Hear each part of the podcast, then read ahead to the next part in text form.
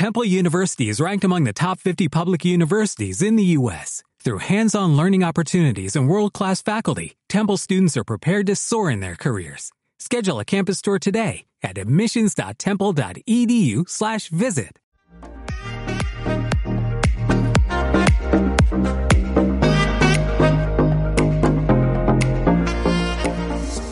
Bienvenidos a la primera parte del análisis del documento COVID-19 Education Response, Preparing the Reopening of Schools.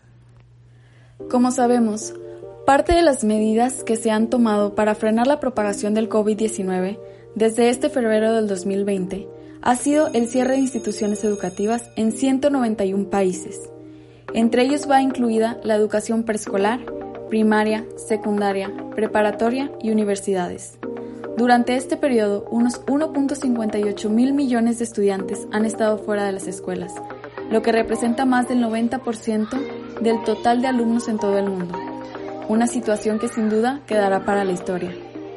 El cierre de las escuelas también ha afectado a unos 63 millones de maestros, quienes día con día tratan de llevar el aprendizaje por diferentes modalidades, ya sea en Internet, radio o televisión.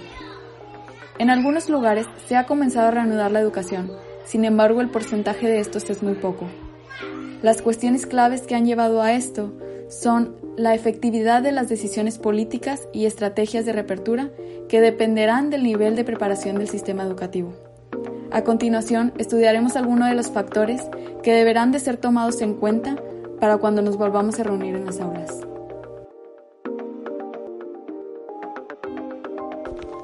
Me parece que nos deja un gran reto a los ministerios de educación, directivos y docentes para trabajar en conjunto. Escuchamos la perspectiva de Andrea Alanís de segundo semestre, quien nos habló de la crisis económica que se vive actualmente.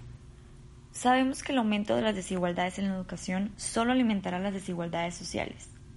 Además, se agravará la crisis mundial del aprendizaje y esto obstaculizará el progreso hacia el objetivo del desarrollo sostenible, que exige el desarrollo universal a una educación de calidad también es muy probable que muchos estudiantes no regresen al aula incluso una vez que se resuelva la crisis. Entonces, no solamente hablamos de alumnos rezagados, sino también de los bancos vacíos de los alumnos que no volverán a las aulas.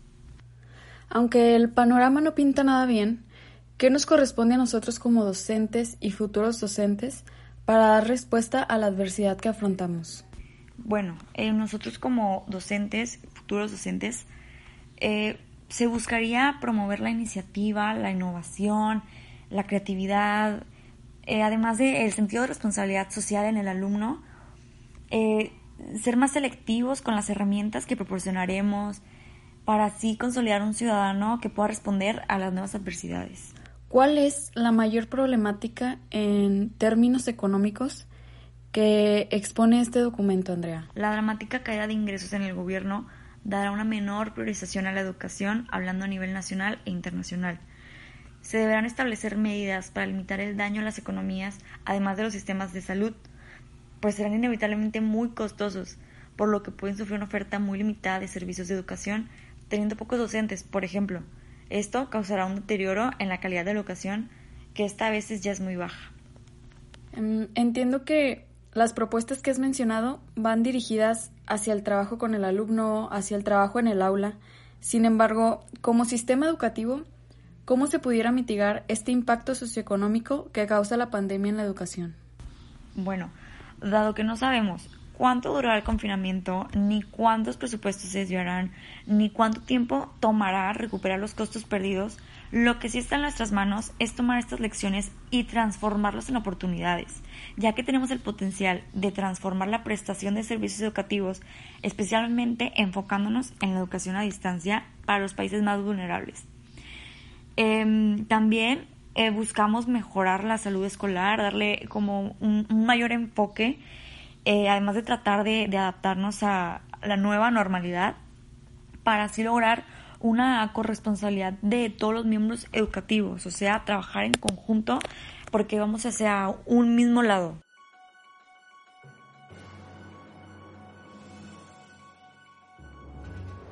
Durante la epidemia del síndrome respiratorio agudo severo, SARS por sus siglas en inglés, en China en el año 2002 por un virus de la familia corona, China se vio obligada a cerrar sus centros educativos por dos semanas, y al regresar estudiantes y profesores, el uso de mascarillas era obligatorio, además de controlar su temperatura al ingresar a las instalaciones de los planteles educativos. Esto suena bastante familiar, ¿cierto? Escuchamos a Elizabeth con su comentario sobre crisis similares a la que vivimos actualmente. Junto a esto, el regreso a las escuelas se hizo de una manera escalonada. Por su parte, durante la epidemia del ébola descubierta en la República Democrática del Congo en el año de 1966, tuvo su mayor brote en el año 2015 en África Occidental, año en el que se tuvieron que suspender las clases por seis u ocho meses, dependiendo de la región.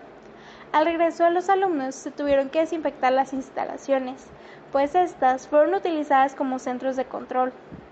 Al regreso de estudiantes y profesores, el controlar la temperatura al ingreso era obligatorio, además de lavarse las manos antes y después de entrar a los edificios.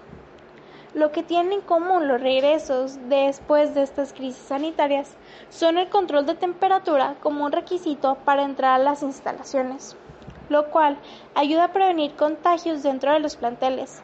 Sin embargo, lo más semejante a la pandemia que estamos viviendo hoy en día es el SARS.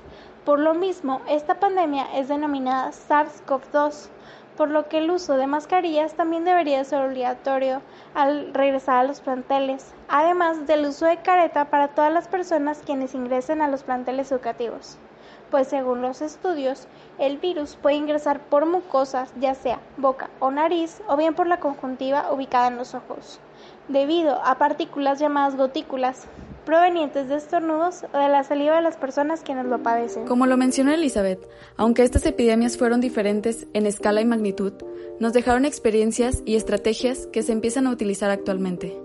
Un dato que me pareció relevante es que después de la crisis sanitaria se buscó la manera de prevenir una situación parecida en el futuro, lo cual implicó la adquisición de nuevos hábitos, la nueva normalidad.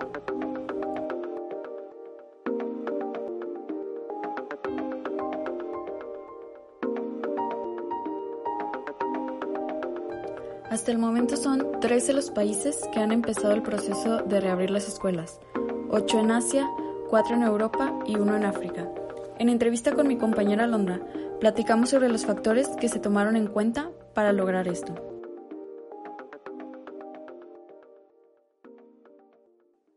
Así es, como mencionas, realmente esta situación ha afectado en muchos ámbitos en la sociedad y pues vemos un especial impacto en, en la educación eh, respecto a tu pregunta sobre acerca de los factores, consideramos tres factores que, que se establecieron en común en los países que han reabierto las escuelas.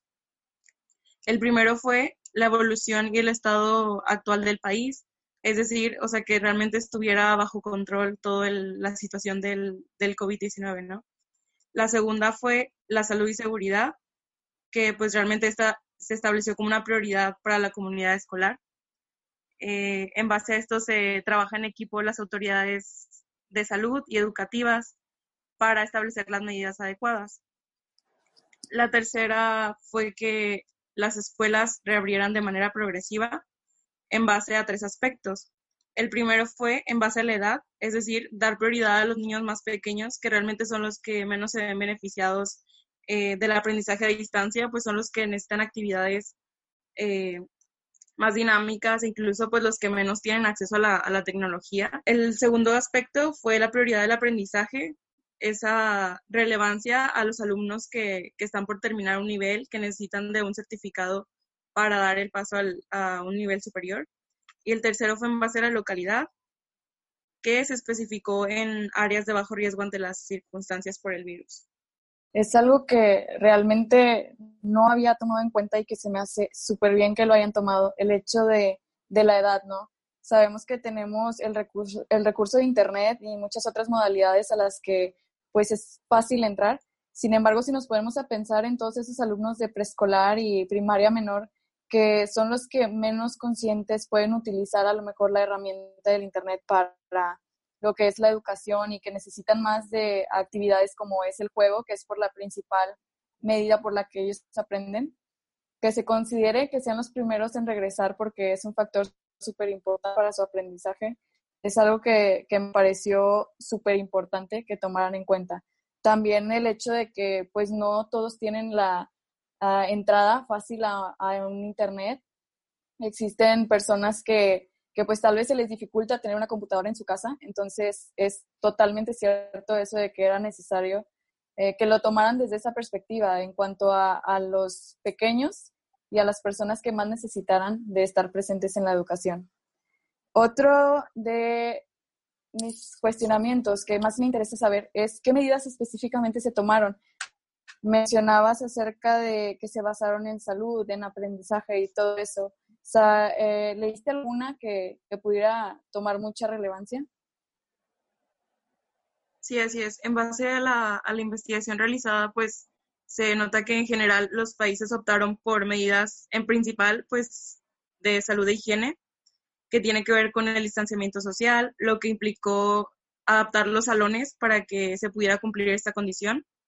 El uso de, de protectores faciales, mascarillas, de cubrebocas, el lavado de manos regular, el uso de gel antibacterial y pues el evitar el saludo de mano. Y más importante fueron las medidas académicas que se establecieron, que fueron, en principio, establecer un horario diferente para el regreso de los alumnos, es decir, que, que sean por grupos pequeños, que no todos van a ir a la escuela todos los días. Eh, incluso el horario, se mencionaba que el horario de entrada de los maestros iba a ser en, diferente al de los alumnos para evitar toda esta contingencia.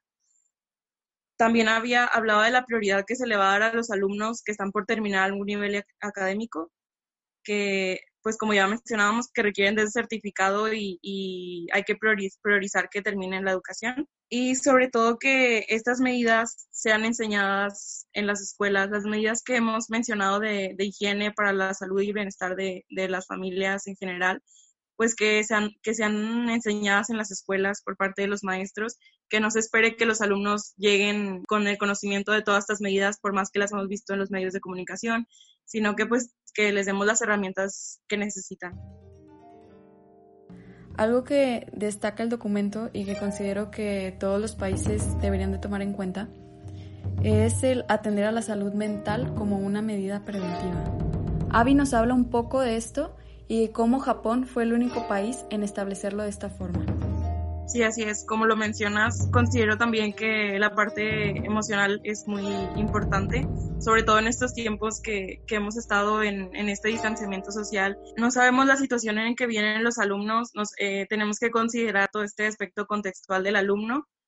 Y es muy importante este dato de que Japón consideró esa parte como, como algo indispensable para el regreso y sobre todo que no nada más para los alumnos, sino también para los docentes, ya que vamos a tener esa, esa función de, de transmitir, pues, sobre todo esa seguridad a los alumnos. Entonces, pues realmente sí, sí es una cuestión muy importante el, esto de la parte emocional. De acuerdo a todo esto que hemos platicado, eh, he considerado que pues no solamente se basa en el área del aprendizaje, ¿no? Tuvimos que haber visto diferentes áreas. ¿Cuáles consideras tú que, que, serían como los más necesarios para lograr la reapertura en las escuelas? Bueno, en la investigación encontraba que la UNESCO y la UNICEF establecen seis ámbitos eh, que se deben pues tomar en cuenta para tener impacto en, en la educación. Eh, es en base a las políticas, financiación, operaciones seguras, aprendizaje, atención a los alumnos marginados y bienestar y protección. Y bueno, de estas dimensiones, las más importantes es la política y la financiación, ya que forman la base para dar lugar a las otras cuatro dimensiones. En las políticas tomamos en cuenta los protocolos establecidos a nivel nacional, los planes de estudio en, en los centros de, de educación. En la financiación nos referimos a al uso adecuado de los recursos, tomar en cuenta que, que todos vayan en función a priorizar el aprendizaje. Las operaciones seguras, pues como ya mencionamos, son, es referida a las medidas que han tomado en otros países en cuanto a la seguridad de higiene, el uso de cubrebocas, el antibacterial.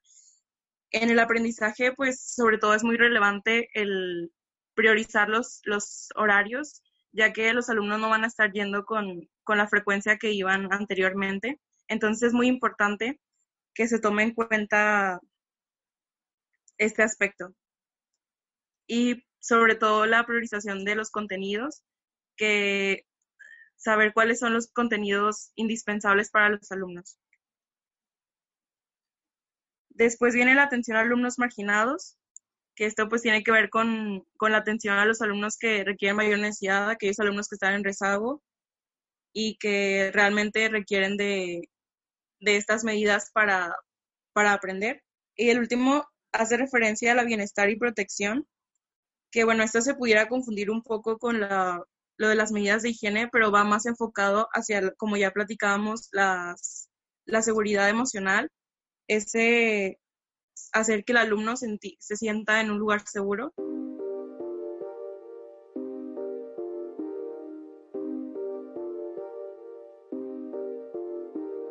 La incertidumbre sobre el comportamiento del COVID-19 permanece. Sin embargo, de acuerdo a la UNESCO, consultar, dar pequeños pasos, evaluar y revalidar las decisiones son el acercamiento más seguro. En el documento se plasman siete recomendaciones a las políticas, que pueden facilitar la toma de decisiones y apoyar la planeación para la reapertura de las escuelas. Recomendación número 1. Consultar y comunicarse estrechamente con los expertos en salud. Número 2. Establecer un mecanismo efectivo de comunicación y consulta. Recomendación número 3. Preparar escenarios múltiples y flexibles para una reapertura gradual. Número 4. Asegurar el monitoreo continuo. 5. Anticipación y planificación para los desafíos exacerbados y emergentes. Recomendación número 6. Presentar especial atención a las poblaciones más vulnerables. Y recomendación número 7. Considerar las mejoras generales del sistema educativo. Escuchamos a Stephanie Martínez de sexto semestre. De esta forma y a través de la lista de recomendaciones, la UNESCO deja en claro que la seguridad, la salud y el bienestar de toda la comunidad escolar es la prioridad. Será a través del monitoreo constante que se evitarán las recaídas y se asegurará la efectividad de las intervenciones. A pesar de los retos que plantea la crisis, la situación nos invita a abrir nuevas oportunidades y replantear la educación que realmente queremos. Así concluimos el capítulo de hoy. Te agradecemos que nos hayas acompañado y te invitamos a seguir y darle like a nuestra página en Facebook, Instagram y YouTube, donde nos puedes encontrar con el nombre A Horizon of Possibilities. Este capítulo fue creado por el equipo del Reading Club, la maestra Alejandra y el maestro Milton. Hasta pronto.